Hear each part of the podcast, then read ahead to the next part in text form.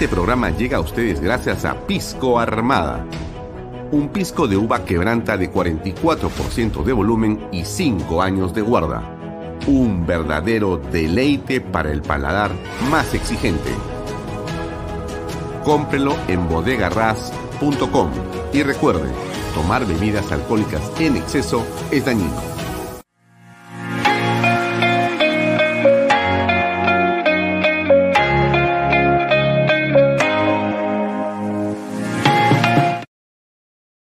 Coldwell Banker Realty Bienes Raíces. Para invertir o vender bienes raíces en Miami, Florida, Coldwell Banker. Coldwell Banker, la número uno hace 23 años en Estados Unidos y la número uno en Florida con más de 12 billones en ventas. Comuníquese con Jimena Prele al WhatsApp 001-305-904-0631. Coldwell Banker Realty, bienes raíces. Delop.pe Somos especialistas en transporte de carga regular. Transporte de concentrados de mineral. También transportamos material y residuos peligrosos. Y diseño y construcción en todo el Perú ubíquenos en nuestra web de lob.pe.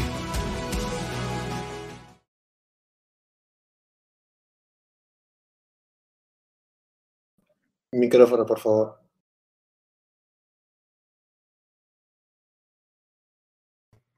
Ahora sí, ¿cómo están, amigos? Muy buenas noches, buenas tardes, son seis y media en punto. Mi nombre es Alfonso Valle Herrera. Como todos los días, estamos aquí en Bahía Talks por Canal B, el canal del Bicentenario. Hoy hemos tenido una excelente eh, edición del bloque estelar, no solamente repitiendo, como les hemos hecho toda la semana, la acusación constitucional contra Pedro Castillo, desde las dos y media de la tarde, los argumentos de los congresistas en torno al tema, Wilson Soto, eh, Norma Yarrow, eh, Pepe Cueto, y también la defensa del presidente Castillo. Y también hemos tenido una entrevista eh, que hemos eh, extraído del archivo del año 2016, si no me equivoco, 2015. 2015, perdón. De hace, eh, ¿cuántos son? Siete años. Siete años, ¿no? 4 de mayo, sí, 4 de mayo del 2015 con Luis Castañeda Locio, cuando nosotros lanzamos la primera edición de Redes y Poder a través de Willax. Así es, en el programa inaugural nos acompañó el eh, alcalde de Lima, Luis Castañeda, y con él tuvimos una conversación inextenso en ese día, casi 50 minutos de conversación sobre Lima, ¿no? Y en ese, en ese contexto yo he hecho una introducción ahí sobre lo que ha sido Castañeda como alcalde, 10 años en la ciudad, uno de los alcaldes con, obras de mayor, eh, digamos, envergadura en la ciudad de Lima. Y bueno, hemos tenido también familias vulnerables, a Diana Simeno. Y hoy tenemos tres invitados en este programa, en Bahía Talks. Tenemos eh, no solamente a eh, el señor Fernando Sillonis, ex gobernador de Ica, un hombre muy vinculado al agro y a la gestión pública. Vamos a conversar con él enseguida, en los siguientes segundos. Después estará con nosotros José Luis Silva Martinot, ex ministro de Estado en el, la cartera de Comercio Exterior, para conversar sobre los temas de coyuntura también y finalmente, a las 7 y 30 de la noche estará con nosotros José Luis Gil para conversar en torno a los temas de seguridad o de inseguridad e inteligencia en el país. Bien, pasemos. Eh, antes que nada, les paso un breve comercial de lo de mañana. Mañana es un día clave. Vamos a hablar de eso también con Fernando, pero ahí les pongo un poquito de lo de mañana, 4 de junio, todos a marchar contra y haciendo uso de nuestra libertad para decirle basta a la corrupción, basta la incapacidad, basta a este gobierno de eh, corrupción. Ahí va.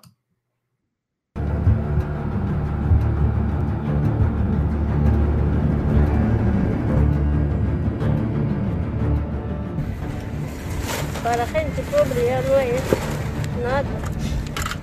Algunos no tienen para comer también. Kaita presidente, emanas kamana, baja chimon kish baja chisarme, bajan tuco y precio kunan bajan games meranquir. Todo está caro. Pollo, huevo, todo. ¿De qué sirve de que el gobierno dijo de que va a bajar de los impuestos y esto, y igualito sigue? La economía está cada día peor y no sabemos cómo vamos a alimentar a nuestros hijos. Ya no tenemos semilla para sembrar. La corrupción está destruyendo el país. Castillo, te metiste con la generación equivocada. Castillo no me representa. Este 4 de julio yo marcharé. Nosotros marcharemos. Nosotros marcharemos. Yo marcharé. Yo marcharé.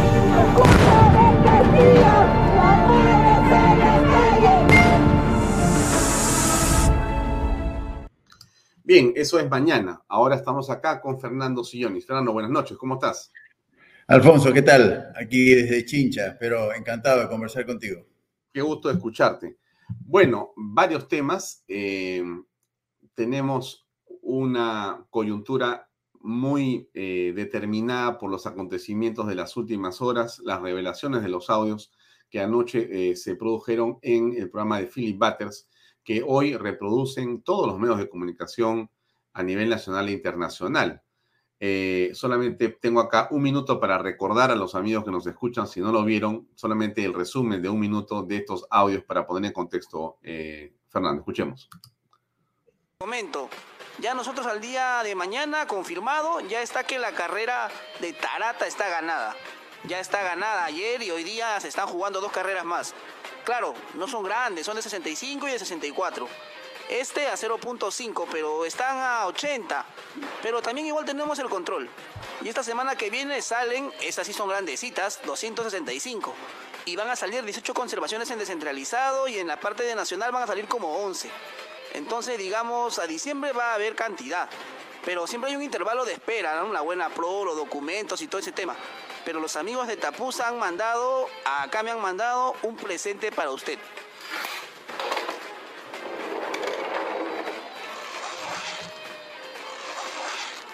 Cien grandes para usted, para usted. Este es un pequeño, aún no cobran nada, pero es un presente de una buena señal. No es la primera que me han mandado de Tarata, para que sepas, me lo han mandado con todo y maleta. Con todo y maleta, 100 grandes. Bueno, eh, Fernando Sillonis, tú has sido autoridad elegida. Has tenido cuatro años en el gobierno regional en Ica y has visto también, porque ha pasado a tu alrededor como tiburones, los dientes de la corrupción. Por eso te pregunto, ¿cómo ves estos audios? ¿Cómo escuchas? ¿Cómo aprecias lo que hemos escuchado ayer en el programa de Batters? Bueno, eh, atroces, ¿no? Atroces. Eh, yo te digo, jamás, jamás eh, nadie me llevó una maleta con dinero, ¿no? Al gobierno regional. Supongo que sabían con quién trataban, ¿no?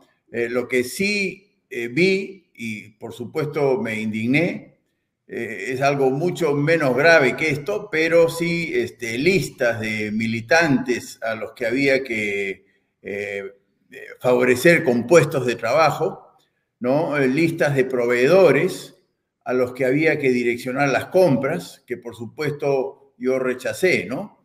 Eh, eh, siempre eran este, congresistas, no solo del partido que me permitió acceder, que era Fuerza Popular, de, otros partidos también, ¿no? Entonces, este, ese es el nivel que, de corrupción que me tocó confrontar directamente en lo que a mí respecta.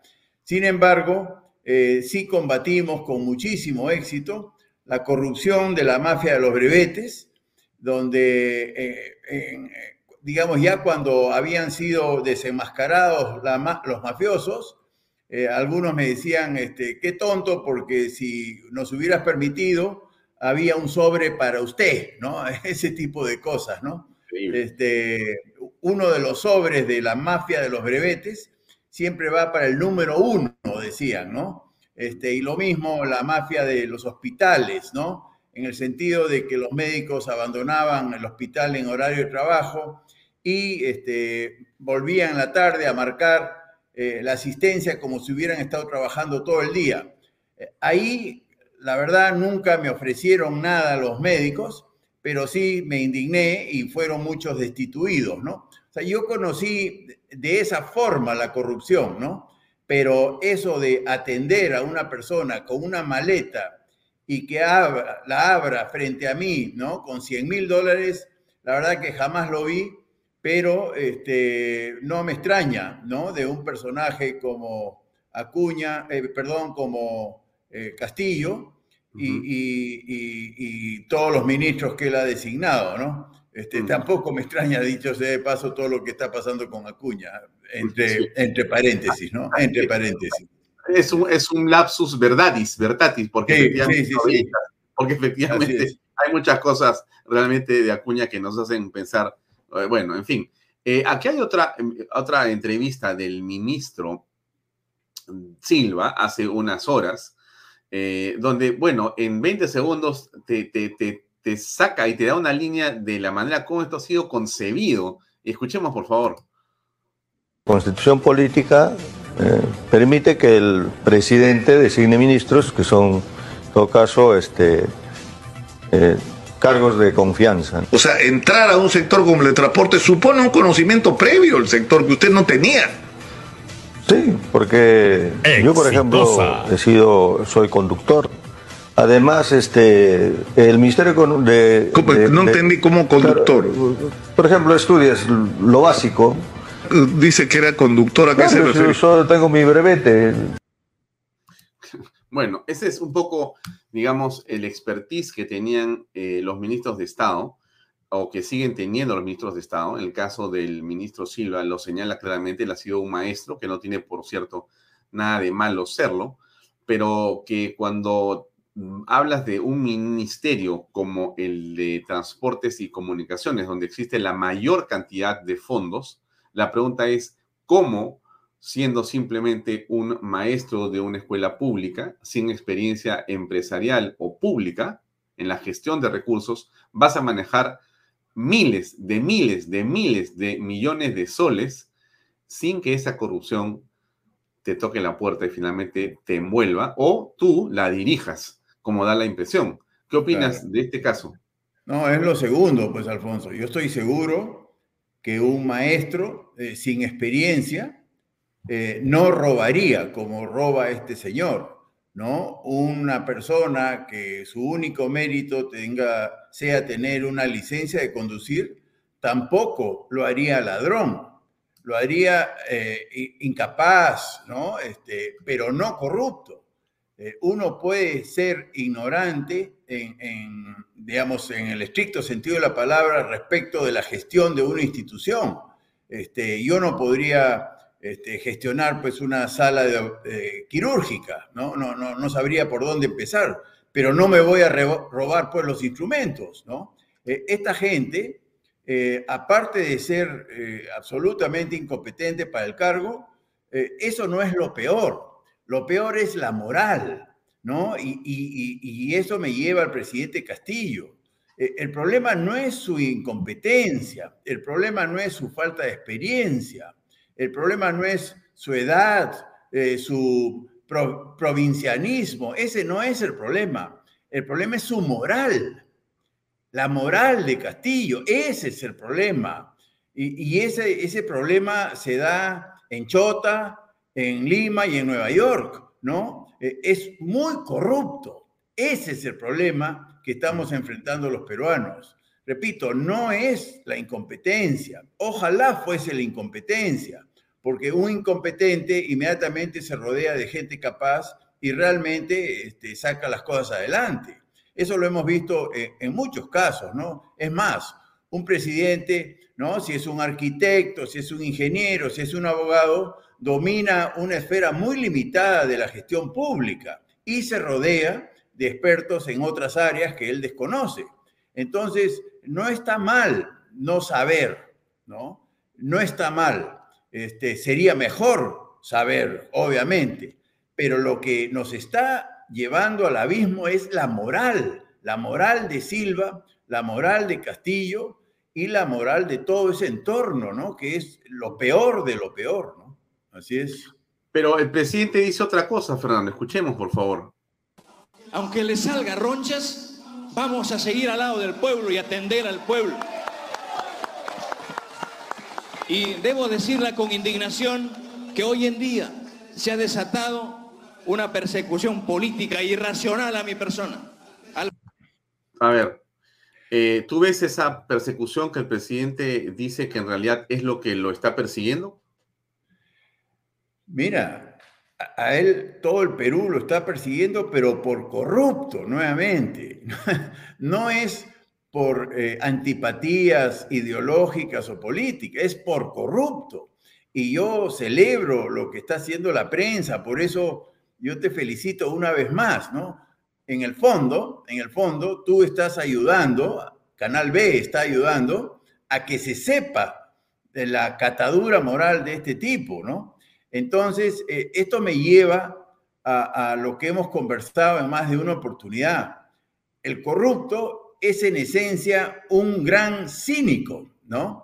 Es un cínico que no reconoce su falta. Se le ve. Él dice indignarse. Es un cínico, es, el puro cinismo que lo está mostrando eh, cada vez que habla de la moral el presidente Castillo, ¿no? Y, pero es peor aún, pues, ¿no? Porque el cínico no solo no reconoce, sino que no siente vergüenza.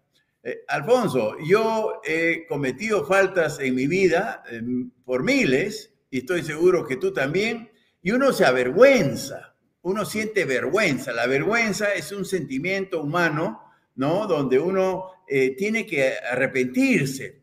Eh, Castillo no pretende arrepentirse, él no siente vergüenza porque es corrupto, pues es un amoral, ¿no? Y lo peor de todo es que no tienen propósito de rectificación, ¿te das cuenta? Entonces, es una personalidad perdida, es irrescatable, ¿no? Es pues un podrido de Jorge Basadre, ¿no? Es, eh, se pudrió, digamos, una fruta podrida hay que desecharla, hay que incinerarla, hay que echarla a la basura, no, no sirve, ya no se puede recuperar. Ese es el caso de los podridos de Basadre, los corruptos, ese es el caso de Castillo, ese es el caso de Silva y ese es el caso de todos los corruptos que estamos viendo desfilar por nuestras narices. Mañana hay una marcha que esperamos sea multitudinaria, estamos seguros que habrá mucha gente. Eh, ¿Cómo aprecias esa manifestación popular? Yo me he venido temprano hoy día para ir al campo. Tú sabes que nosotros tenemos este, viñedos en Humay y yo llego de todas maneras. De aquí parto para estar a las 4 en Lima y acompañar, ¿no? Este, Estupendo, nos veremos ahí, nos veremos ahí, como te he visto en todas las veremos. Ahí nos veremos y quiero saludar a todos los que han estado marchando, a pesar de las críticas que se dicen por ahí.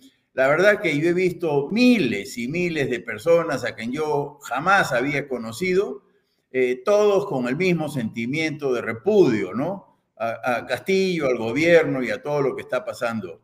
Así que mi admiración a todas esas personas, repito, anónimos, que van a marchar, a sacrificarse, y este, pero muy respetuosos, por ejemplo, de la policía, como hemos comentado contigo en alguna oportunidad, eh, respetuoso del público, que no se adhiere a la marcha.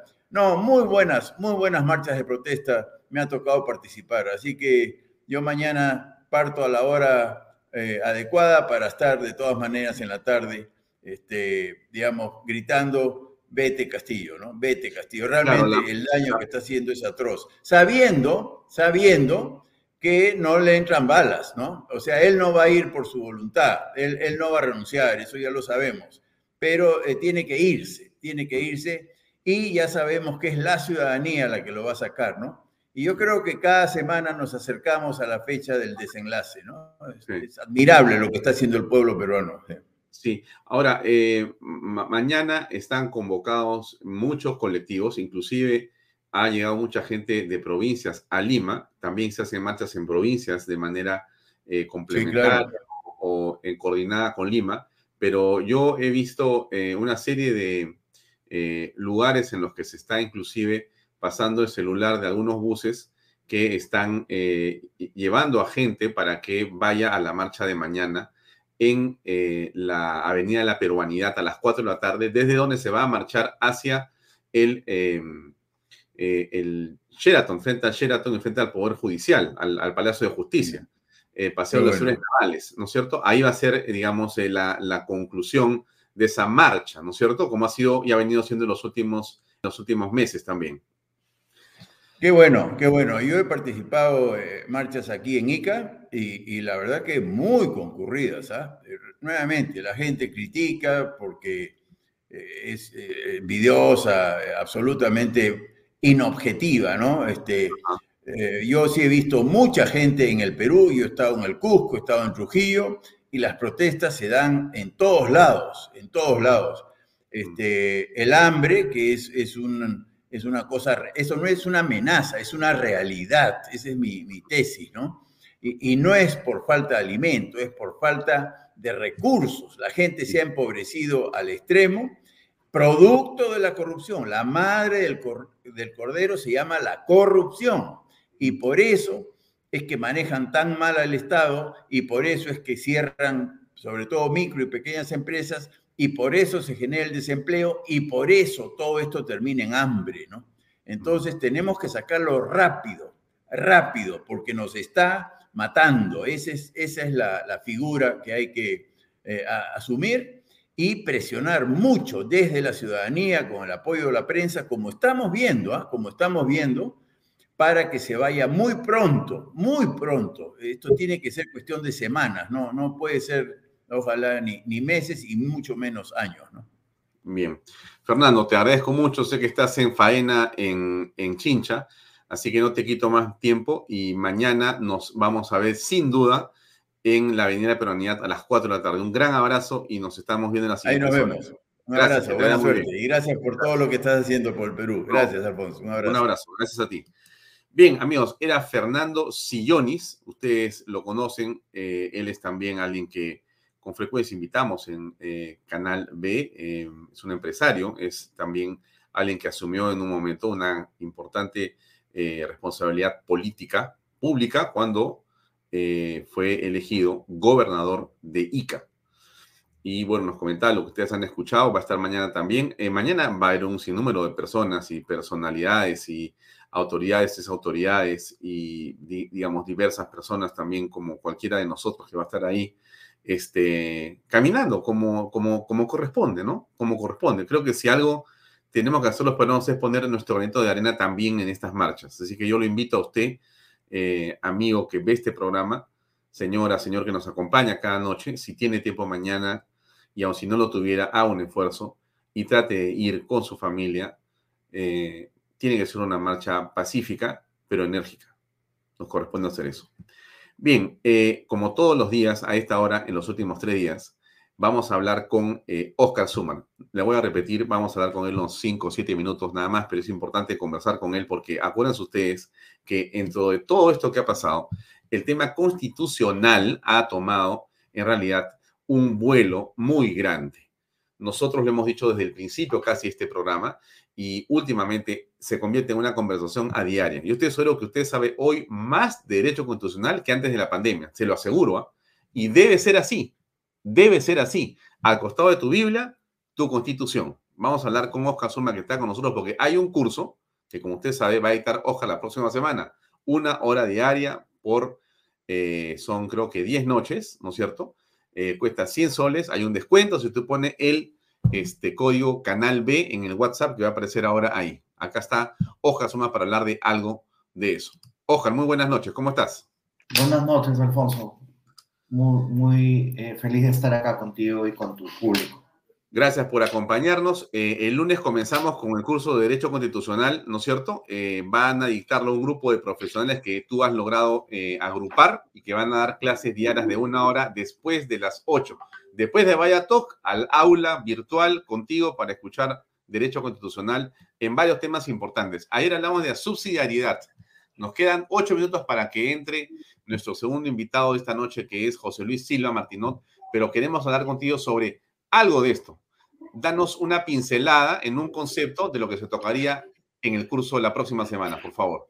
Claro, claro, genial. Mira, por ejemplo, últimamente se habla bastante de los contratos ley se dice que los contratos ley es una manera en la que el Estado peruano, o bueno, la Constitución del 93, de alguna manera cede la soberanía del Perú y nos coloca en una posición de desventaja frente a, por ejemplo, países o empresas que vienen a invertir al país. Eso es completamente falso. De hecho, es una narrativa que intenta ser patriótica, creo, nacionalista, pero en verdad está completamente equivocada, ¿no? Eh, equivocan completamente el tema. ¿Por qué existen los contratos ley? Es porque en países, lamentablemente, como Perú y algunos países africanos, eh, en ese punto, lamentablemente, estamos en un nivel bien bajo, hay poca seguridad jurídica. Es decir, una empresa transnacional viene a Perú a invertir y dice, yo pongo cientos de millones de dólares y mañana el Estado puede cambiarme las reglas de juego, mañana me pueden expropiar. Y esto sobre todo justamente antes de la constitución del 93. Pero esto, de hecho, en Perú no ha mejorado, bueno, sí ha mejorado, pero hoy por hoy no estamos en una situación ideal tampoco.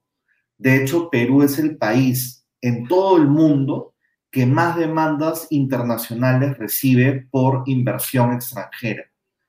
Por bastante, además. O sea, de hecho, hemos recibido en el 2021 nueve demandas versus el segundo país más demandado que ha recibido tres. Entonces, Perú es un país que tiene lamentablemente un récord importante de no cumplir con las reglas de la inversión extranjera. Entonces, en ese contexto, es importante que nosotros demos la mayor cantidad de garantías que podamos a la inversión. ¿Qué hace un contrato ley? En realidad es una especie de seguro que debería de ser redundante en la mayoría de países, es decir, ni siquiera se requeriría poner, porque se entiende que tú haces un contrato, ¿no es cierto, Alfonso? Tú haces un contrato y lo cumples. Así es. ¿no? Tú no vas a hacer un contrato y luego decir, ah, no, yo voy a hacer lo que me dé la gana. Tú haces un contrato y lo cumples. Pero Perú aparentemente necesita que el Congreso asegure a la inversión extranjera y le diga, mira, este contrato solamente se va a poder modificar si se modifica la ley que lo blinda, digamos. Y aún así, Perú se las arregla para meterse en problemas con la inversión extranjera incumpliendo los contratos. Entonces, venir en ese contexto a decir, nosotros no necesitamos el contrato ley, porque tenemos contrato ley, es en verdad caprichoso, majadero, porque los contratos ley en verdad es algo que no deberíamos necesitar, pero sí necesitamos y no nos hace ningún daño, sino más bien todo lo contrario. Nos permite asegurarle a la inversión extranjera para que venga, la inversión extranjera finalmente, ¿qué significa? Significa puesto de trabajo, significa inversión, significa mejorar nuestras condiciones de vida en general. Entonces, ¿por qué como peruanos nos patean, perdón, nos disparamos a los pies pidiendo que se saque una cláusula que en gran medida nos ayuda y que no nos perjudica en nada? Realmente es imposible pensar cómo es que tener contratos ley nos perjudica como país. ¿cómo podría ser algo malo garantizarle a la inversión extranjera que no vas a cambiar las reglas del juego? Muy bien. E-, Ese es un punto, ¿no? Bien, este, yo he puesto en la pantalla la información sobre el WhatsApp 987-110-461 y que con el código Canal B pueden tener un descuento para el curso que comienza el día lunes a las 8 de la noche. ¿Correcto, Oscar? Exactamente. Ahí empezamos en curso. Lo ideal es que puedan escribir ese WhatsApp antes para inscribirse. Ya. Y eso va a durar hasta el siguiente miércoles, ¿correcto? O sea, toda la semana, lunes a viernes y después del siguiente lunes hasta el día miércoles y ahí termina. Sí, son ocho sesiones. Eh, no, no van a haber sesiones los fines de semana, pero de lunes a viernes y luego la, la siguiente semana. ¿Va a haber un certificado, Oscar? Sí, hay un certificado, lo hacemos a nombre de regulación racional que es la, asociación que está haciendo este curso, que lo está organizando, eh, sí hay un certificado. Perfecto. Entonces, bueno, los invitamos a todos los amigos a que nos puedan acompañar a partir de la próxima semana, después de las 8, con estos cursos o este curso de Derecho Constitucional que hace regulación racional, ¿correcto? Ese es un impulso tuyo, personal. Este, esta, este, este, he visto, ¿es un colectivo o es es una forma de pensamiento. ¿Qué cosa es lo que has hecho ahí?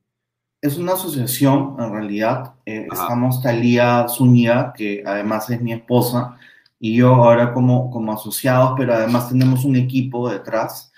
Y ese, con ese equipo hacemos una serie de investigaciones que, de hecho, las pueden encontrar. Sobre todo, nuestra red social más activa es Twitter. ¿no? Entonces, si entran al Twitter Regula Racional em, o buscan Regulación Racional en Twitter, les va a aparecer ahí nuestra página y además muchas veces los derivamos a, por ejemplo, los informes que hacemos.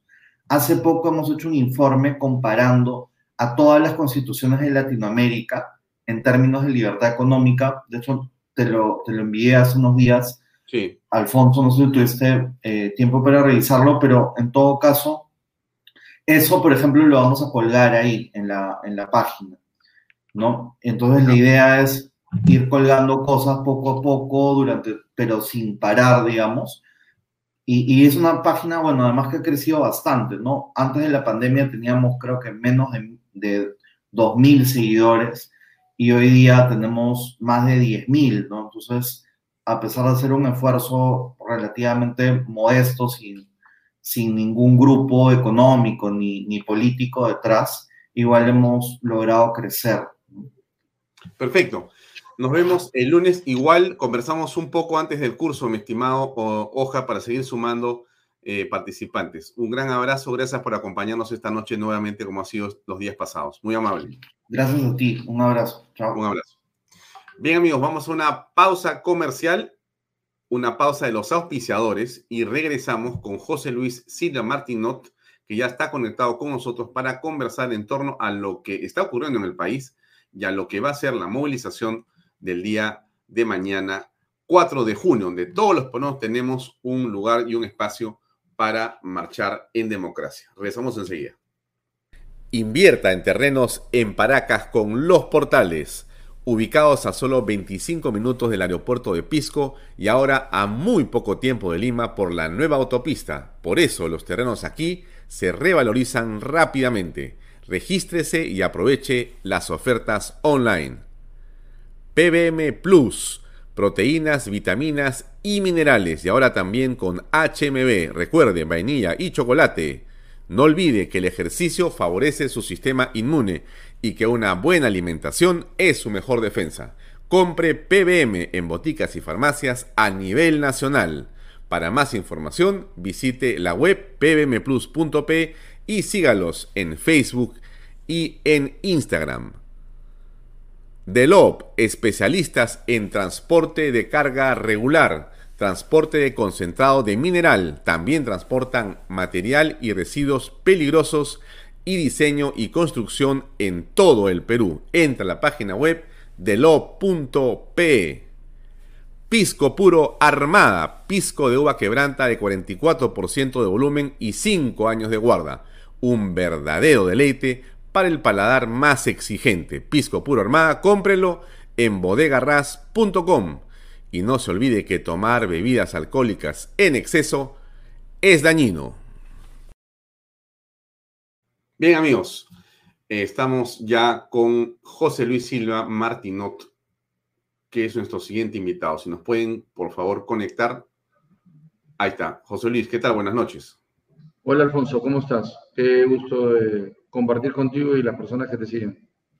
Gracias. Eh, José Luis, tú has sido ministro de Estado y entonces te pregunto, en función de tu experiencia pública, eh, ¿cómo aprecias lo que hemos escuchado en los últimos, digamos, mm, en las últimas horas, eh, no solamente en relación a, digamos, estos audios de Villaverde con el señor Silva, sino a todo lo que está implicando eh, eh, el descubrimiento de esta marada de conexiones corruptas que hay eh, alrededor del presidente de la República. ¿Cómo, cómo, ¿Cómo aprecias tú eso en este momento?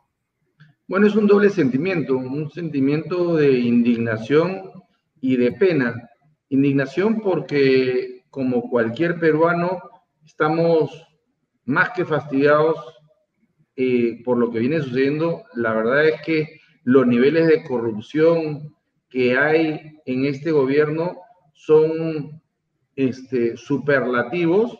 Es impresionante ver cómo días antes de asumir el cargo ya se están repartiendo el, botín. Como basta con ser tres, tres meses este ministro, ya, ya la hiciste, o sea, te volviste millonario. Eh, lamentablemente hay algo que parece que no existiera este, en este gobierno lo que es la ética. Lamentablemente nos está gobernando una izquierda incapaz e inmoral. Mm. Ahora, eh, pero la izquierda eh, más bien este, recula, ¿no? Hace una serie de giros y dice, en realidad, Pedro Castillo no es de izquierda, ¿no? Pedro Castillo no tiene rumbo, ¿no? Y Cerrón, en realidad, en, en fin, entonces, en la izquierda caviar, los progresistas que estaban detrás de Dina Boluarte, ahora están buscando digamos, un chugue expiatorio, ¿no? Buscan a Mari Carmen Alba, buscan a Gladys Echaíz, quieren irse contra Patricia Juárez, buscan a Patricia Chirinos, están como buscando contra quién, eh, digamos, desfogar su frustración, porque creo que Dina Boluarte está con los días contados. ¿Cómo ves el caso de la vicepresidenta en este momento? Lo que tú has dicho es correcto. Lo que ha mostrado los programas de televisión han dejado clarísimo que ella ha hecho cosas que son incompatibles con su cargo. Es impresionante, eh, la presidenta en funciones, porque era presidenta en funciones, porque eh, Castillo estaba fuera del país, se ha acercado a una notaría a hacer trámites a nombre de una asociación. Eso es algo que nunca se ha dado, que es algo que nunca se ha visto y seguirá el, el proceso que tiene que quedarse y en un mes, mes y medio debería estar siendo este, vacada en el cargo, o sea, siendo acusada y siendo retirada de la vicepresidencia. ¿Cómo aprecias tú esta, digamos, iniciativa que parece ser que se eh, traslapa y que podría inclusive eh, complicarse o eh, ser contraproducente el hecho que se interpele para buscar la censura y el hecho que se le acuse constitucionalmente por infracción para sacarla de la vicepresidencia, cuando no debería ser de repente una sola iniciativa. ¿Cómo la ves?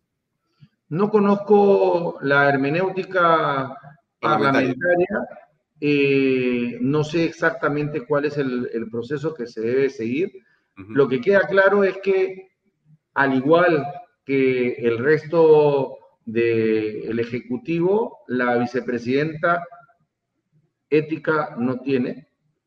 Eh, es impresionante cuando le han preguntado por sus cuñados, ella ha dicho que no tiene cuñados porque no está casada y no convive con nadie, pero los esposos de sus hermanas o las esposas de sus hermanos no son sus cuñados para ella.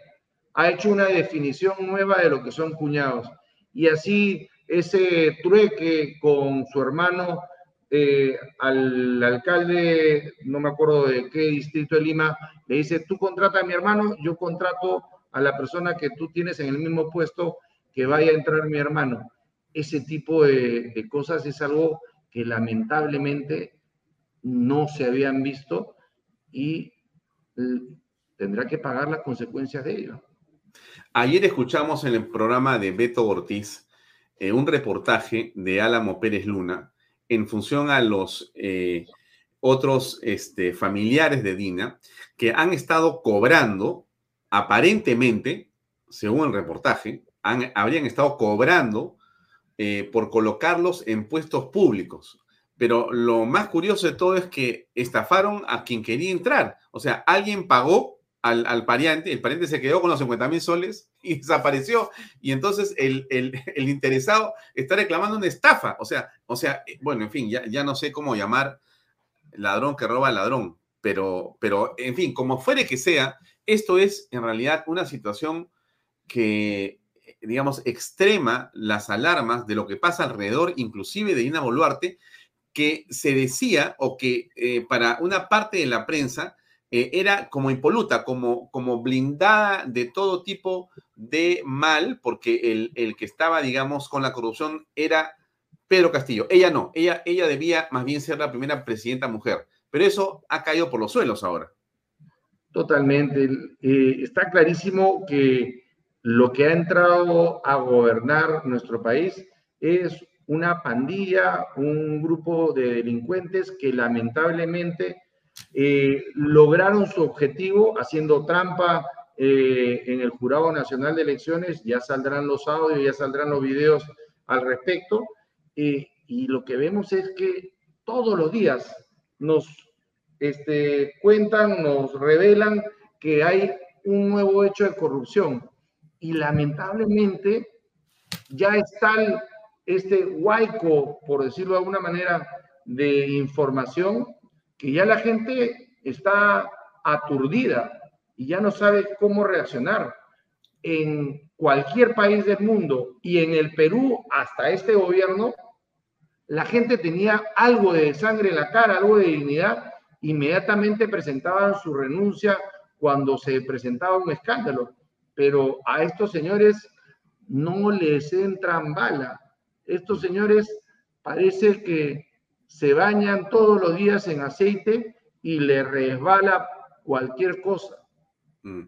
Y este ahí, discúlpame, este, Alfonso, tú hablas de la izquierda caviar, este, que se deslinda. Toda la izquierda es cómplice de lo que está pasando. La izquierda incapaz e inmoral es la que nos ha metido en este rollo. Y yo espero que aprendamos de lo que ha venido sucediendo y si somos un poquito, un poquito acuciosos, las regiones que tienen más recursos son las regiones más pobres porque escogen a los peores gobernantes. En este caso, siempre de la izquierda incapaz e inmoral. Ahora, tus palabras que me parecen claras y directas, como lo dice Juan Carlos Sutro y otras personas más que comentan el programa, eh, precisan exactamente el hecho de que es la izquierda, no solamente la caviar, toda la izquierda la que ha estado metida y está metida como responsable de esto, pero también, estimado José Luis, te pediría tu opinión sobre una parte de quienes han apoyado eh, en la segunda vuelta a este gobierno, llámense medios de comunicación y también empresarios, que de una u otra manera la impresión que nos da es que mientras ha habido un grupo de patriotas que se ha jugado completamente por la república, por la constitucionalidad, por la democracia, por la libertad, por las instituciones que sustentan este sistema democrático republicano, mientras ha habido un grupo de personas que no ha tenido un segundo de duda sobre cuál es su sitio en la historia y en el presente, ha habido otro grupo, José Luis, que con mucha pena para muchas personas no ha sabido cuál es su lugar.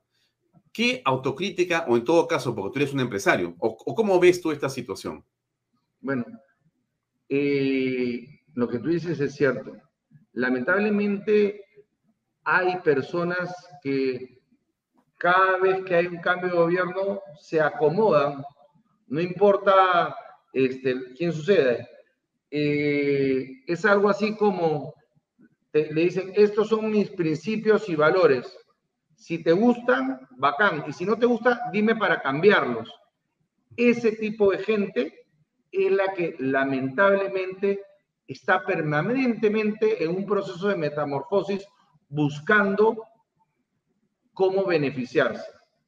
Está la izquierda incapaz e inmoral, pero también hay estas personas que se aprovechan del tema. Y hay otros que lamentablemente guardan silencio. No, no me acuerdo la cita exacta, pero el problema que tienen los países no es porque la gente mala actúe mal. El problema es que la gente buena se queda callada.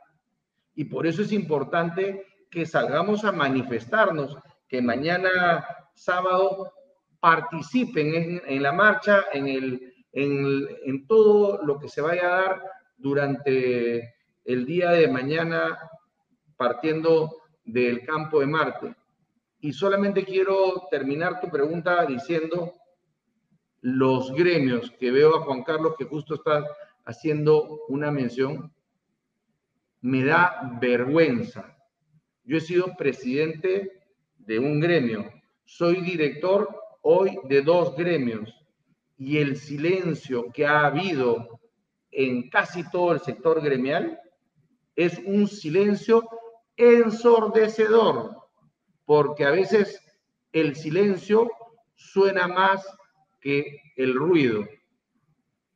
Y es porque hay gente que piensa que es posible transar. Con los delincuentes no se puede transar. Con la izquierda incapaz e inmoral y asesina en parte, no digo toda la izquierda, pero hay izquierda asesina, ¿ya? No se puede transar. Por eso creo que los peruanos tenemos que manifestar nuestra indignación. ¿Y cómo lo debemos hacer? Saliendo a las calles, saliendo a las calles. Hoy día el pobre, el rico, el blanco, el cholo, el, el de la capital, el de la provincia, el de la este, ciudad, el del campo, todos estamos viéndonos afectados por este gobierno que es una jauría de delincuentes.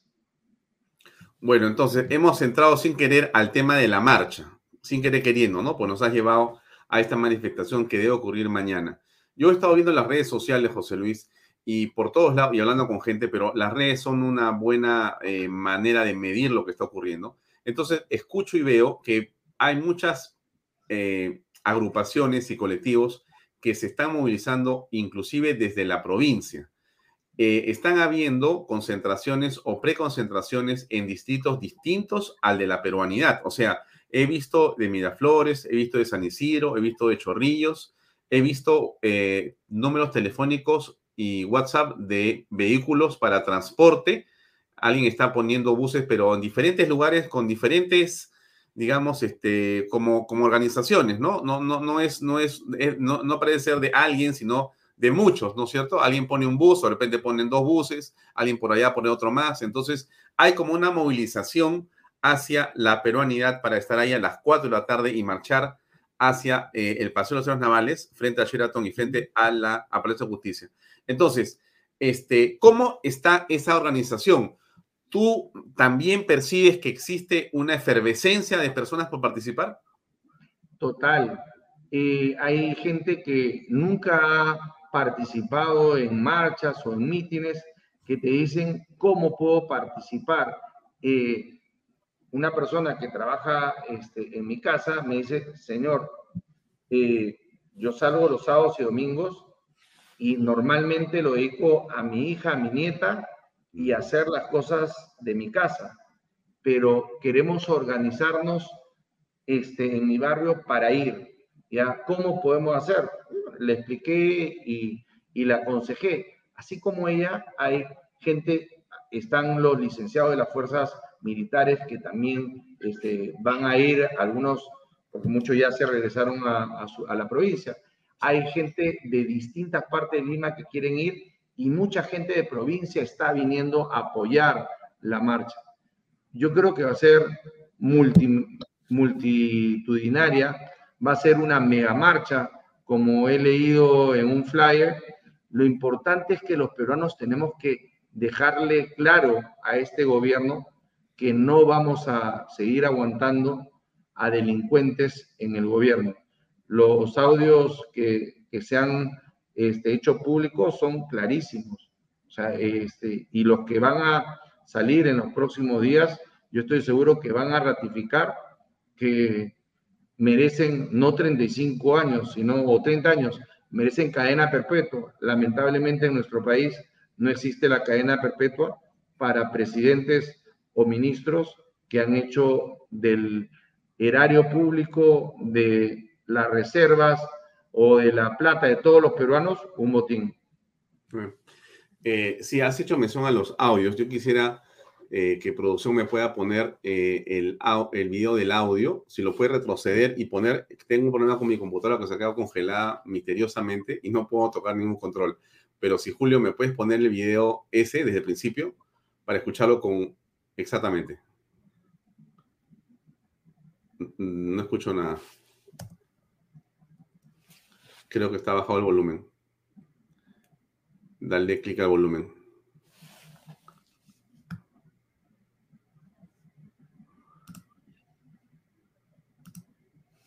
Tienes que darle clic al volumen del video. Mientras que sale tu video, Alfonso, yo creo que este, los peruanos debemos, debemos demostrar nuestra indignación. Y la verdad, me parece increíble la cantidad de gente que comenta en los chats, en los WhatsApp, este, en las redes, pero no hace lo que dice en, en, sus mensajes. O sea, este, eso de ser crítico de WhatsApp no sirve de nada. La única mm. forma de poder sacar a este gobierno es dándole muestras claras al gobierno, al Congreso, que tienen que sacar a los delincuentes que están gobernando el país. Mm. ¿Me pueden poner el video del spot, el spot de la marcha?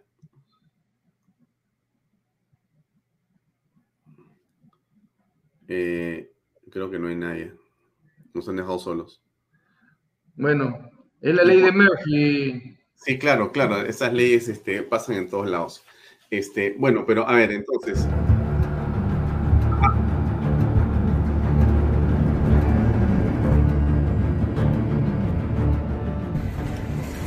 Para la gente pobre ya lo es nada. Algunos no tienen para comer también. Kaita presidente, emanas kamana, baja chimon kish baja chisarme, bajan gam y precio kunan, bajan gam es Todo está caro. Pollo, huevo, todo. ¿De qué sirve de que el gobierno dijo de que va a bajar eh, de los impuestos y esto, y igualito sigue? La economía está cada día peor y no sabemos cómo vamos a alimentar a nuestros hijos. No tenemos semilla para sembrar. La corrupción está destruyendo el país. Castillo, te metiste con la generación equivocada. Castillo no me representa. Este 4 de julio yo marcharé. Nosotros marcharemos. Nosotros marcharemos. Yo marcharé. Yo marcharé.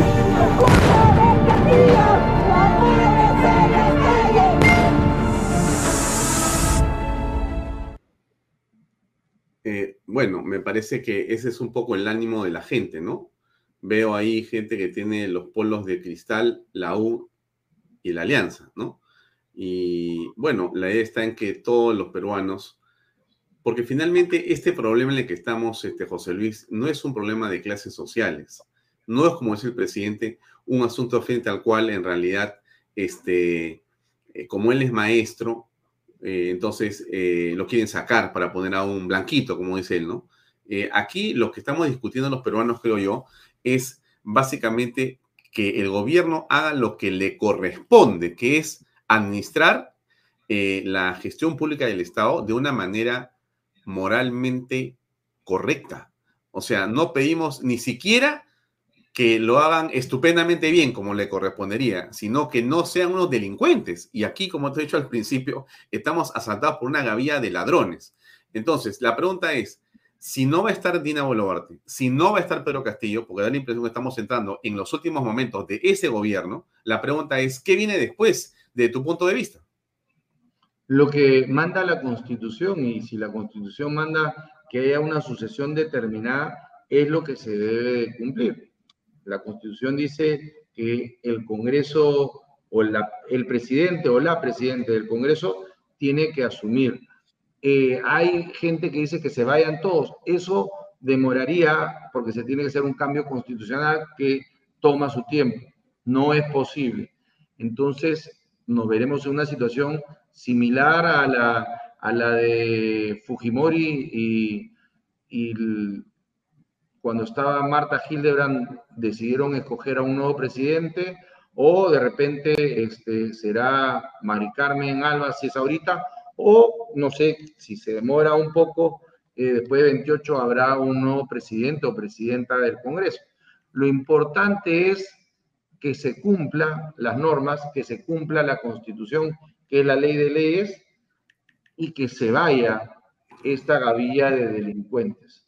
Es un error lo que hemos hecho los peruanos a elegir no a un profesor, porque no es profesor, menos maestría, este, no es rondero, ese es un delincuente. Eso es lo que es el señor Pedro Castillo. Ahora, con respecto a la unidad en general del bloque opositor, porque ahí tenemos también, eh, me parece, un sinnúmero de fuerzas políticas. Algunas son muy cercanas eh, desde el punto de vista de sus líderes o sus formas de pensar, otras no son tanto, pero en igual manera están haciendo lo posible por unirse. ¿Cuál es el mensaje de esta hora tan delicada? Bueno, lo único que podemos hacer los peruanos es estar unidos. Hay gente que lo que busca es siempre meter cizaña, meter que, eh, algún mensaje para dividirnos. Los peruanos que realmente queremos al Perú, los peruanos que queremos una democracia y vivir en paz, tenemos que estar unidos. Yo acabo de estar en Sudáfrica, Alfonso, un país muy parecido al Perú eh, en, lo siguiente.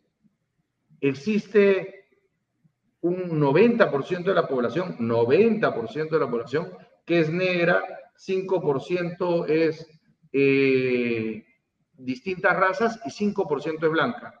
Acá en el Perú, el 90% somos mestizos y el otro 10% son distintas razas.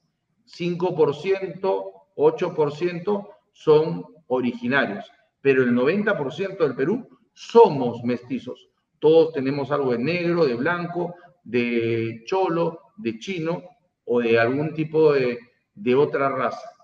Todos.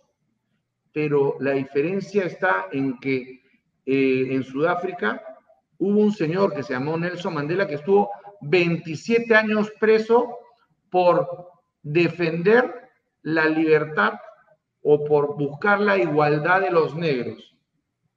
Después de 27 años sale de la cárcel y en vez de buscar la venganza, buscar la pelea entre sudafricanos, los de raza negra hubieran podido barrer al 5% de blancos que eran quienes manejaban el gobierno, él buscó la unión entre sudafricanos. Y hoy día Sudáfrica es uno de los países con mayor potencial de crecimiento, es uno de los BRICS, es un país en donde tú ves cómo permanentemente está llegando inversión extranjera. Acá tenemos a un Aníbal Torres, a un Pedro Castillo, que todos los días busca el enfrentamiento entre peruanos, que lo único que hacen es ahuyentar la inversión, ahuyentar la posibilidad de trabajo. Hoy día los jóvenes se están yendo por miles todas las semanas para buscar una oportunidad en otro país lamentablemente este gobierno está destruyendo las esperanzas de los peruanos. Tenemos que hacer un cambio, un giro de 180 grados y comenzar a promover la unión entre los peruanos y sobre todo desterrar la corrupción. ¿Y por dónde debemos de empezar a desterrar la corrupción? En los gobiernos este, locales, en los regionales y obviamente en el gobierno nacional, pero tenemos que escoger bien. La izquierda incapaz e inmoral es la que nos ha llevado a este punto.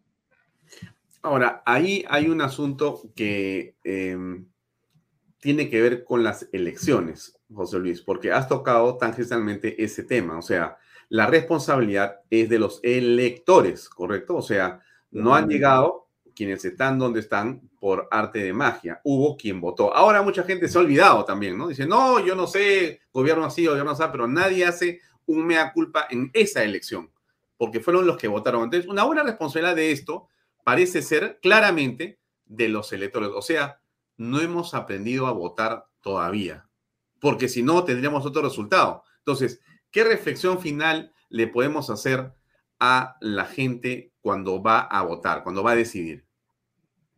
Lo que pasa es que las personas lamentablemente votan por los mensajes que las personas dan o los candidatos dan. En este caso, no más pobres en un país rico. Es una frase extraordinariamente bella, pero detrás de eso teníamos a un delincuente, una persona que lo único que buscaba era sacar de la pobreza a sus sobrinos, sacar de la pobreza a sus amigos, a sus familiares. Lo que tenemos que hacer es ver quién está haciendo esa promesa, qué ha hecho durante su vida. Si yo tengo a un hijo enfermo, no lo llevo donde un ingeniero, no lo llevo donde un arquitecto, lo llevo donde un médico. Si yo quiero que mi país salga adelante, tengo que ver el candidato qué ha hecho a lo largo de su vida, qué logros ha tenido. El señor Castillo, si se le puede decir señor, su mayor logro es haber hecho que los niños dejen de estudiar siete meses. Siete meses en un año perdieron clase. Su mejor logro ha sido que el Estado durante siete años le pague su sueldo por no trabajar. El señor Castillo ha dicho que en el Perú los únicos que se van a morir de hambre son los flojos, los ociosos. Él debería morirse inmediatamente, porque si hay un flojo y un ocioso en este país, es el presidente de la República. Bien, y hemos llegado al final. Eh, mi estimado José Luis, muchas gracias. Me imagino que mañana estarás en primera fila en esa marcha. Ahí nos veremos. Nos vemos y espero que todos los que están escuchándonos, no solamente ellos, sino sus amigos y sus familiares, nos acompañen el día de mañana.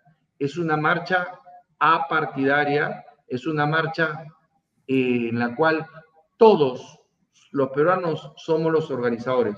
Acá no hay un propietario de la marcha, somos todos los peruanos los que estamos indignados, este, los que vamos a ir a marchar. Muy bien, eh, muchas gracias José Luis, hasta otra oportunidad. Mañana nos vemos ahí en la Avenida Peronidad a las 4 de la tarde. Hasta entonces. Chao, chao.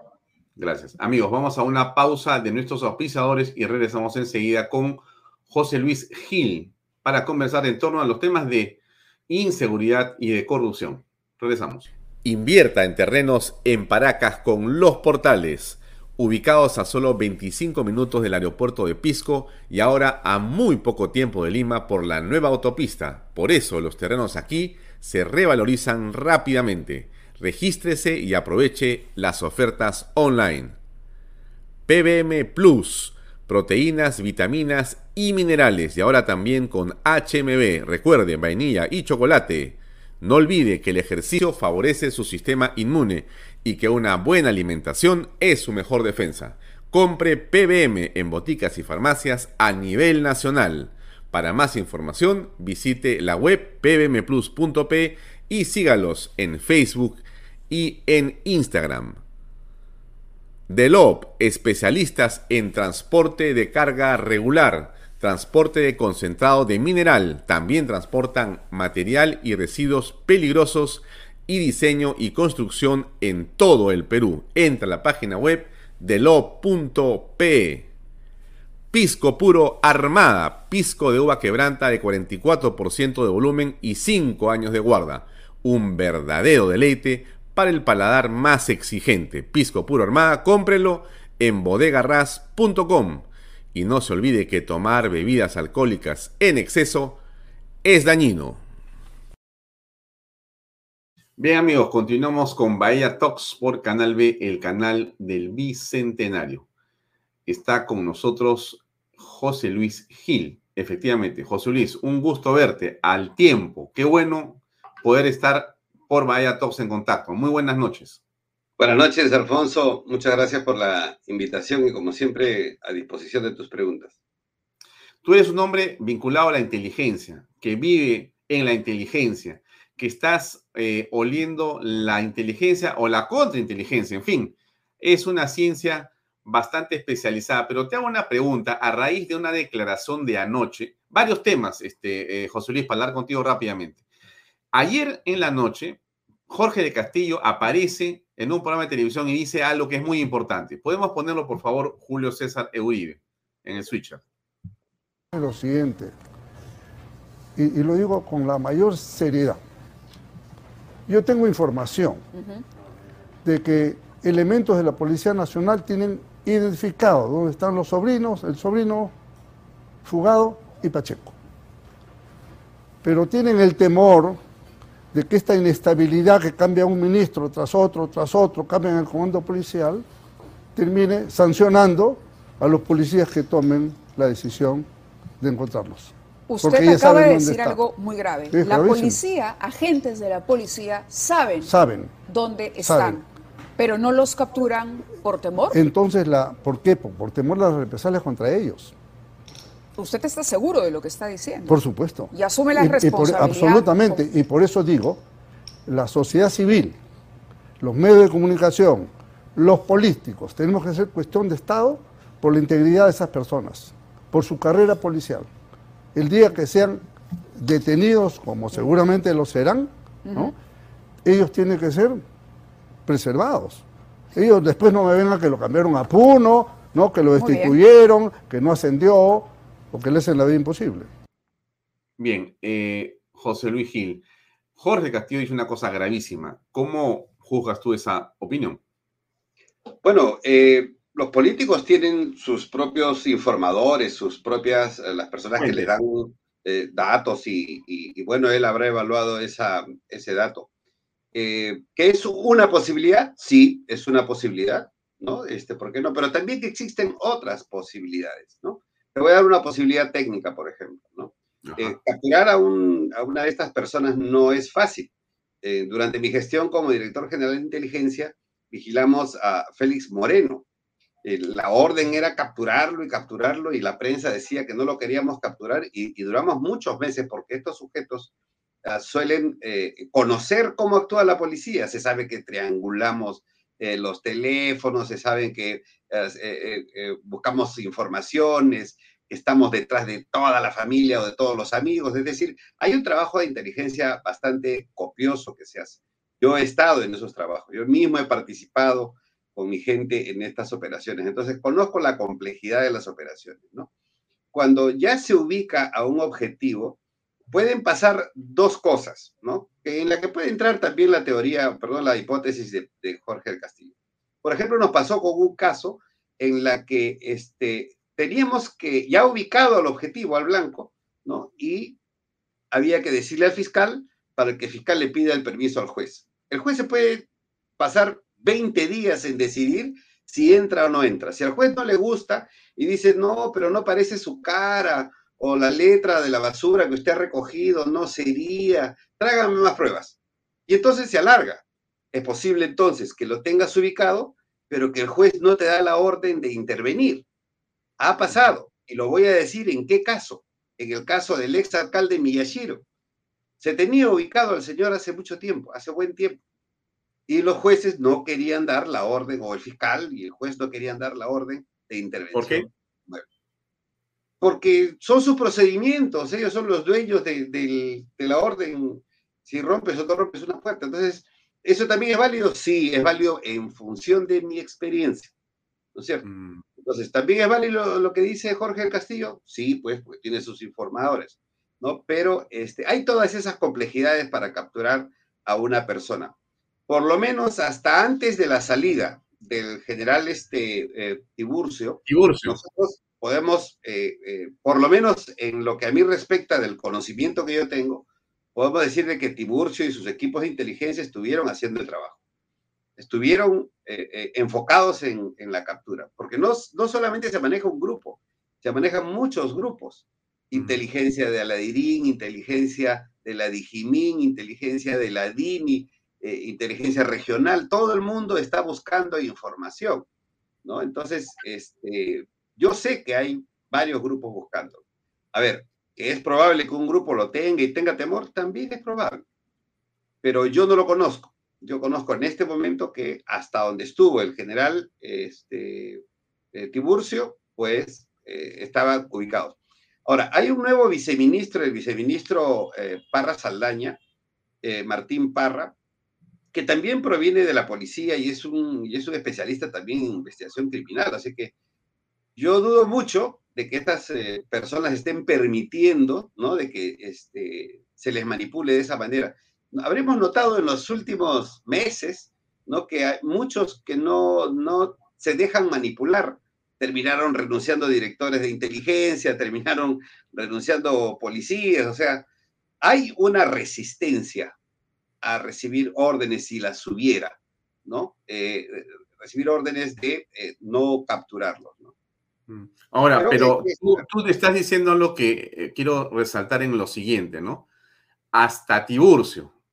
Pero Tiburcio, el general Tiburcio, a veces nos referimos a él, que era un hombre que, eh, digamos, se le puso la puntería desde el Ejecutivo porque tuvo justamente la intención de capturar a Pacheco y al sobrino, porque puso la captura ante la Interpol internacional, porque no eh, eh, llamó la atención al general Arriola cuando este dijo claramente que el señor Cerrón estaba eh, investigado o acusado o investigado por terrorismo, y cuando en realidad estaba en una situación de cumplir la ley. Bueno, ese cumplimiento de ley, tengo la impresión, tú eres el hombre que sabe, yo simplemente miro por afuera, tengo la impresión que esa, decisión de Tiburcio eh, lo termina por poner frente a un gobierno que dice, bueno, este señor no me conviene a mis intereses. Chao.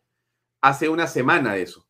Entonces, primero te pregunto, ¿por qué salió Tiburcio según tu información? Y si puedes decírmelo. Y segundo es, si Tiburcio no está, perfectamente la teoría y la hipótesis de Sergio Castillo podría ser cierta. Los que están ahí dirán, oye, si yo intervengo, todos, no solamente me refiero a la policía, ¿no? Todos están en un compás de o no. A ver, eh, eh, Tiburcio se ha ido por varias razones. ¿ah?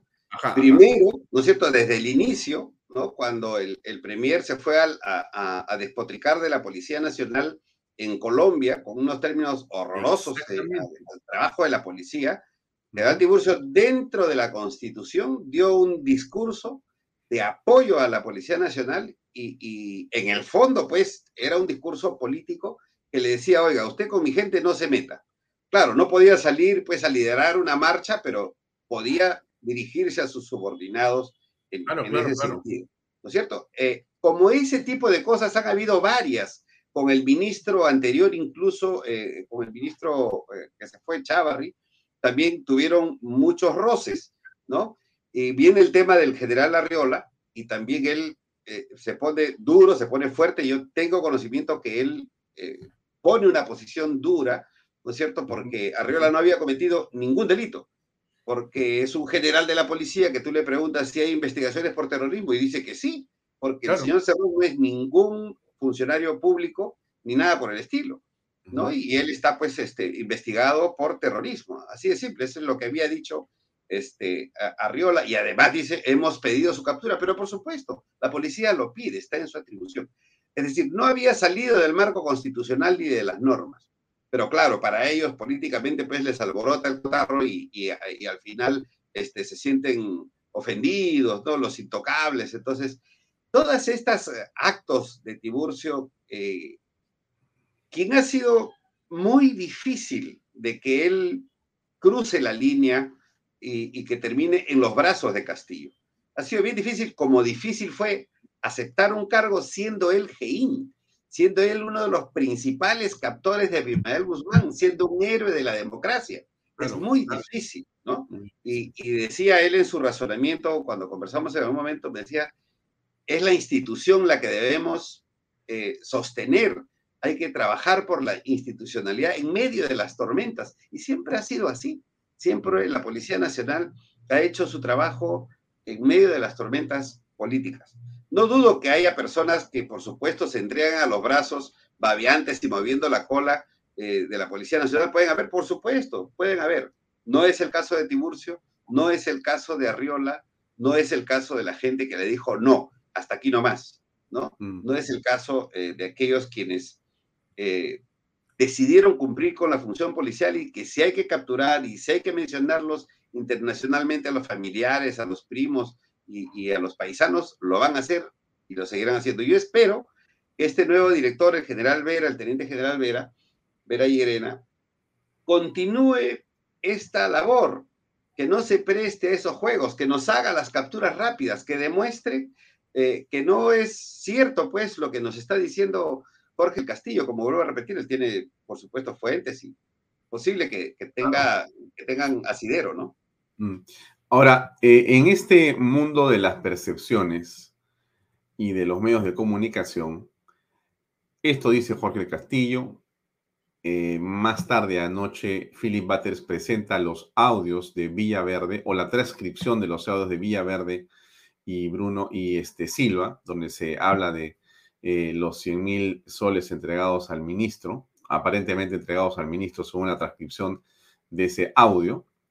Eh, y bueno, eso hoy día es este, materia de eh, una cobertura de la prensa de manera intensa, hasta que sorpresivamente un grupo de policías se acerca a Willax y a la casa de un conductor de televisión de un programa de mediodía de Willax, Peluchín, para detenerlo por un asunto que entendemos ya había eh, simplemente pasado al archivo.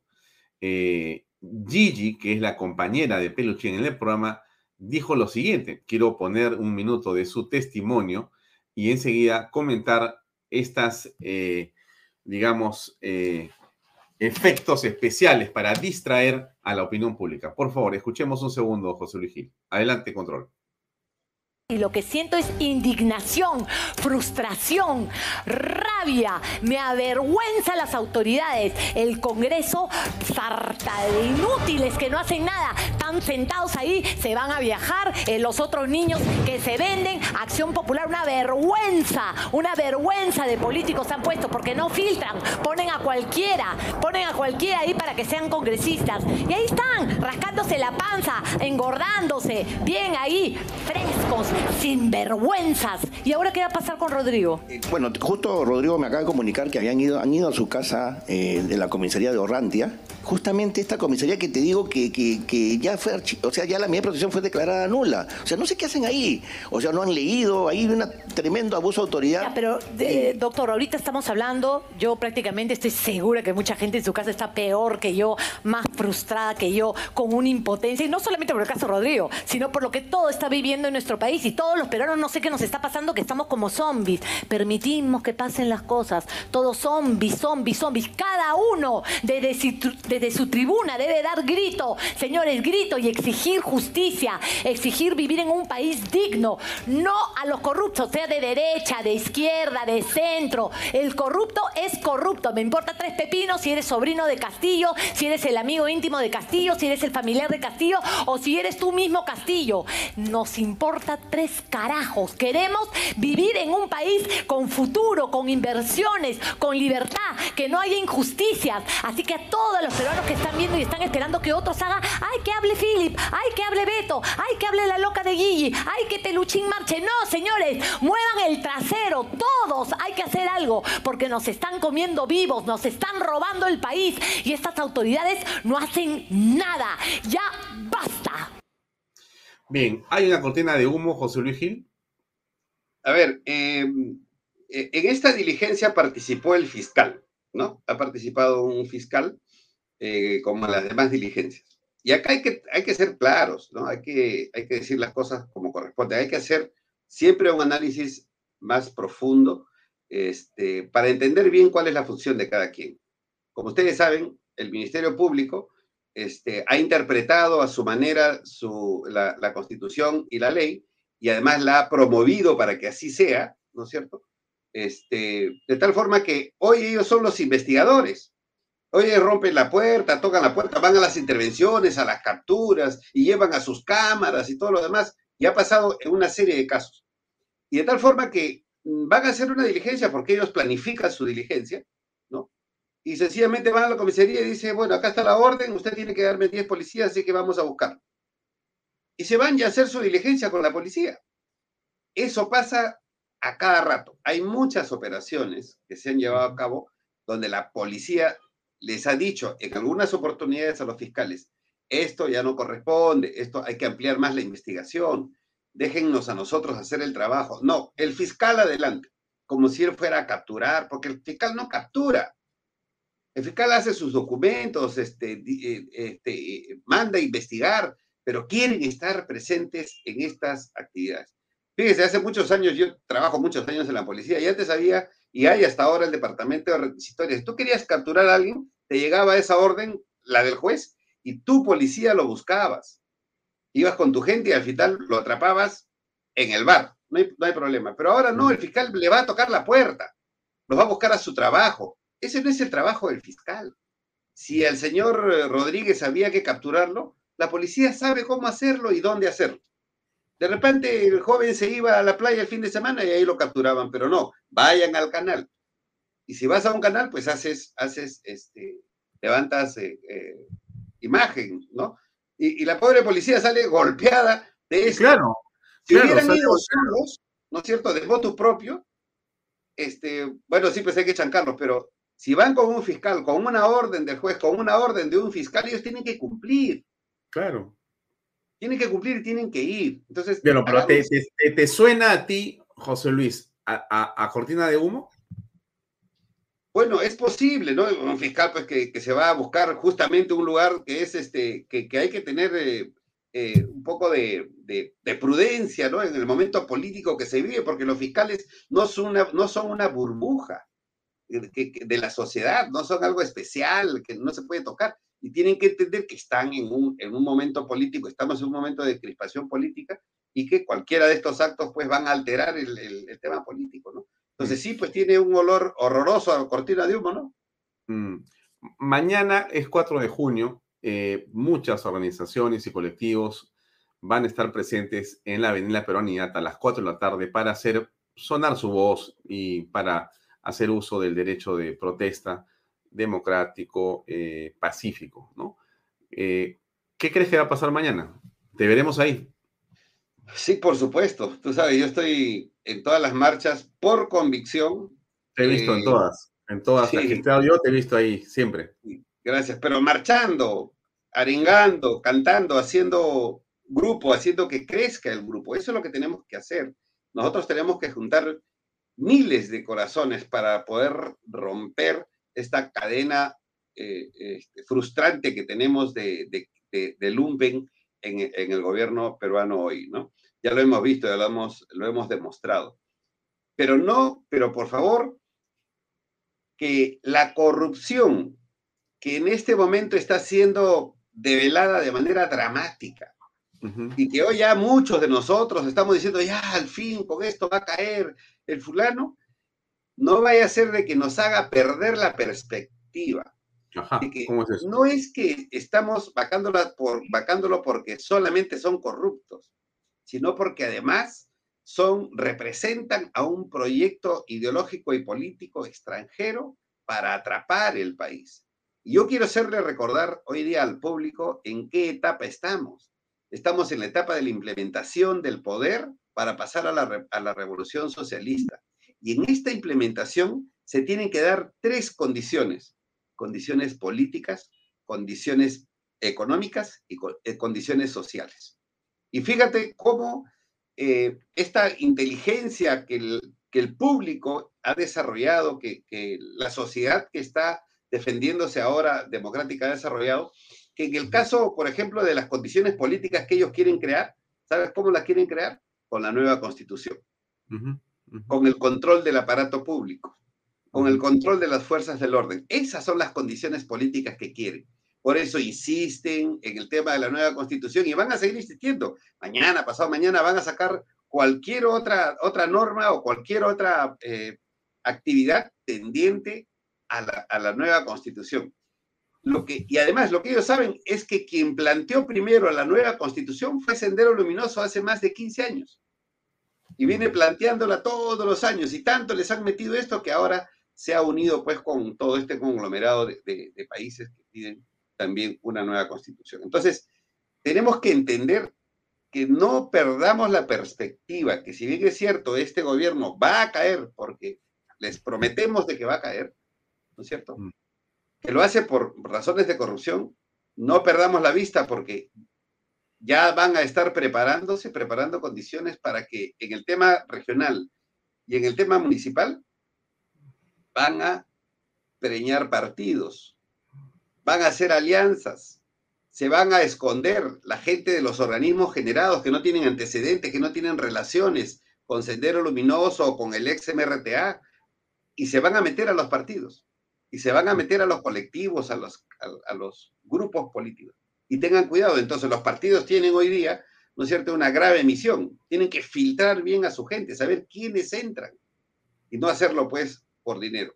Y por último, tenemos que entender de que hacer hipótesis, ¿no? Una de las hipótesis es que si este eh, gobierno cae va a ser no solamente por la fuerza ciudadana y por la fuerza de los congresistas patriotas que están en el Congreso, sino también por la fuerza de aquellos congresistas que ya se están desbarcando, tomando distancia, porque ese no era el proyecto. Lo que todos estos eh, eh, izquierdas radicales que se han juntado no contaban con la astucia de Pedro Castillo, ¿no es cierto?, que iba a rodearse, a tener un círculo potente de acero de paisanos, familiares y amigos lumpen, por supuesto, ¿no? Ellos no contaban con eso. La gente de, Sendero, del, del, Movadef, la gente de, Bermejo, incluso la propia gente de, este, Cerrón, no, no se dieron cuenta de que el profesorcito de gorrito, humilde, estaba realmente sacándole la vuelta a todos, rodeándose de un círculo lumpe que al final está llevando a, la debacle el proyecto nefasto que ellos tenían para el país. Muy bien, estupenda tu explicación, eh, José Luis Gil, siempre este, con una estructura de lo que pasa muy interesante, como para escucharte y tomar nota. Realmente este, me parece fantástica tu explicación. Ojalá que tengamos tiempo en los próximos días, José Luis, para poder profundizar en los temas, porque creo que es muy importante la pedagogía, la docencia en los temas que tú dominas perfectamente. Muchas gracias por acompañarnos. Muchas gracias, buenas noches. Gracias. Bien, amigos, era eh, José Luis Gil que nos acompañó en Vaya Talks, dándonos una estupenda explicación e interpretación de lo que puede pasar y lo que está ocurriendo desde varios puntos de vista en su especialidad, que es la inteligencia y el análisis político. Eso es todo por el día de hoy. Mañana es 4 eh, de junio. Mañana, como ustedes saben, se ha organizado una movilización muy importante. Creo que todos los pronos de buena voluntad que creemos en la democracia, que creemos en las instituciones republicanas, que creemos en la división de poderes, que creemos en la libertad, en el respeto, en, en la inversión privada, en la iniciativa también de cada peruano, en la familia, en la vida, que creemos en la meritocracia, que creemos y que consideramos que la honestidad y la decencia es en realidad eh, parte del principio de vivir en una sociedad eh, competente y además eh, verdaderamente justa para todos, estemos presentes en este evento. Este no es un evento hecho por un partido político. Lo comentó hoy día José Luis Silva Martinot, un empresario patriota que desde hace mucho tiempo se ha jugado también, sin el menor resquicio, sin la menor duda, en una sola dirección, en la dirección que usted, yo y la mayoría de peruanos estamos. Como él, Erasmo Wong y otros empresarios cuyos nombres conocemos, pero no vale la pena decir. Están al lado de los patriotas, están y corresponden con estos principios y con estos valores. Lo hemos dicho. Hay también otros de vergüenza, de vergüenza, que más bien financian al enemigo, aunque no lo crean. Pero cada cosa, finalmente, Dios la pone en su lugar. Así que tampoco nos molestemos, simplemente eh, pidamos que todo, como siempre es, se ponga donde debe ponerse en el momento que Dios lo determine. Nosotros sí creemos que tenemos un espacio de enorme, digamos, compromiso con las ideas que se exponen aquí todos los días por muchas personas. Hoy día ha sido José Luis Gil, ha estado José Luis Sila Martinot, ha estado Sillonis, ayer ha estado eh, el alcalde de San Isidro en una lucha tenaz y patriótica también, y tantas personas que nos acompañan todos los días, por una sola razón, porque creemos que si para algo sirven estos medios donde estamos ahora, es para esto, para defender principios, valores, un modelo de nación como el que queremos. Y todo eso mañana se va a ver de muchas maneras expuesto en esa marcha. ¿Usted se acuerda del artículo de Genara Castillo? normalizando la mentira y la corrupción. ¿Se acuerda usted de cómo eso hace daño? ¿Cómo escuchar estos audios? ¿Cómo escuchar esta actitud cínica a la que se refería Sila Martinota, que se le refería Sillones, a la que se refiere José Luis este, Gil? Esta, esta, esta cantidad de, de, eh, extropicios eh, que nos somete el gobierno permanentemente va mellando en la moral de todos los peruanos. ¿Se acuerda que hemos hablado de eso? Y se acuerda que hemos dicho también que para justamente contrarrestar esto, para luchar contra ello, hay un camino, que es el camino de juntarse con la gente buena, que hablar de honestidad, hablar de esencia, hablar de principios, de valores, hablar de virtudes, tratar de hacer parte de nuestra vida cotidiana, juntarse, como mañana queremos hacerlo, todos los peruanos de buena voluntad, para sentirnos en ese ambiente de optimismo a pesar de las circunstancias, bueno, eso es también una terapia social. Así que yo lo invito, lo comprometo. Mañana veremos cómo hacemos desde eh, Canal B para estar presentes transmitiendo algo de lo que va a pasar mañana. Estoy seguro que va a ser un día muy interesante, el de la tarde, ¿no? De las 4 hasta la hora que termine, serán solamente las 7, 8 de la noche. Serán cuatro horas que veremos cómo las cubrimos. Pero lo más importante es que usted vaya. Puede ser que también lo tuitee, pero vaya, esté presente, póngase su camiseta peruana, coja su bandera y ahí nos veremos todos los peruanos, sin partidos políticos, sin ninguna exclusión. Todos están bienvenidos. Mañana nos vemos a las 4 en punto en la Avenida de la Peronía. Tengan ustedes muy buenas noches. Los que siempre van a misa y siempre rezan por todos, pues hacerlo también este fin de semana como siempre. Misa los domingos 8 y cuarto, aquí en Canal B. Nos vemos Dios mediante el día lunes, como siempre, en Vallatos. Gracias, muy buenas noches. Permiso. Este programa llega a ustedes gracias a Pisco Armada. Un pisco de uva quebranta de 44% de volumen y 5 años de guarda. Un verdadero deleite para el paladar más exigente. Cómprelo en bodegarras.com y recuerde, tomar bebidas alcohólicas en exceso es dañino.